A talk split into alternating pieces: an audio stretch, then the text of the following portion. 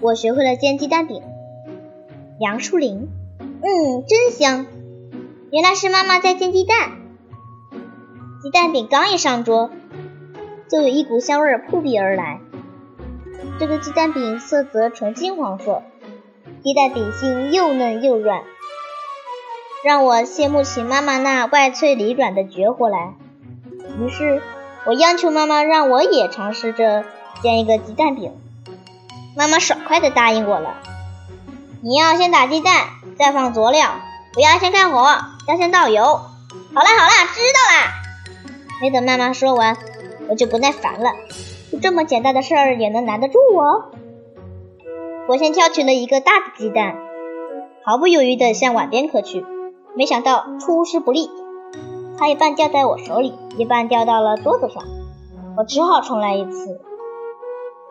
这次我学聪明了，把鸡蛋磕出一条缝后，迅速移到碗中间，轻轻掰开蛋壳。接着我又在碗里放了些调味料，细盐和味精，然后搅拌均匀。接下来我把火点着，倒入少量的油。等锅里的油冒泡泡了，就把鸡蛋倒入锅里。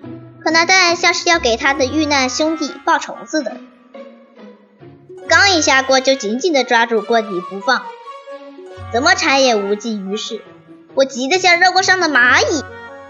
我想，如果妈妈在就好了。说曹操，曹操就到。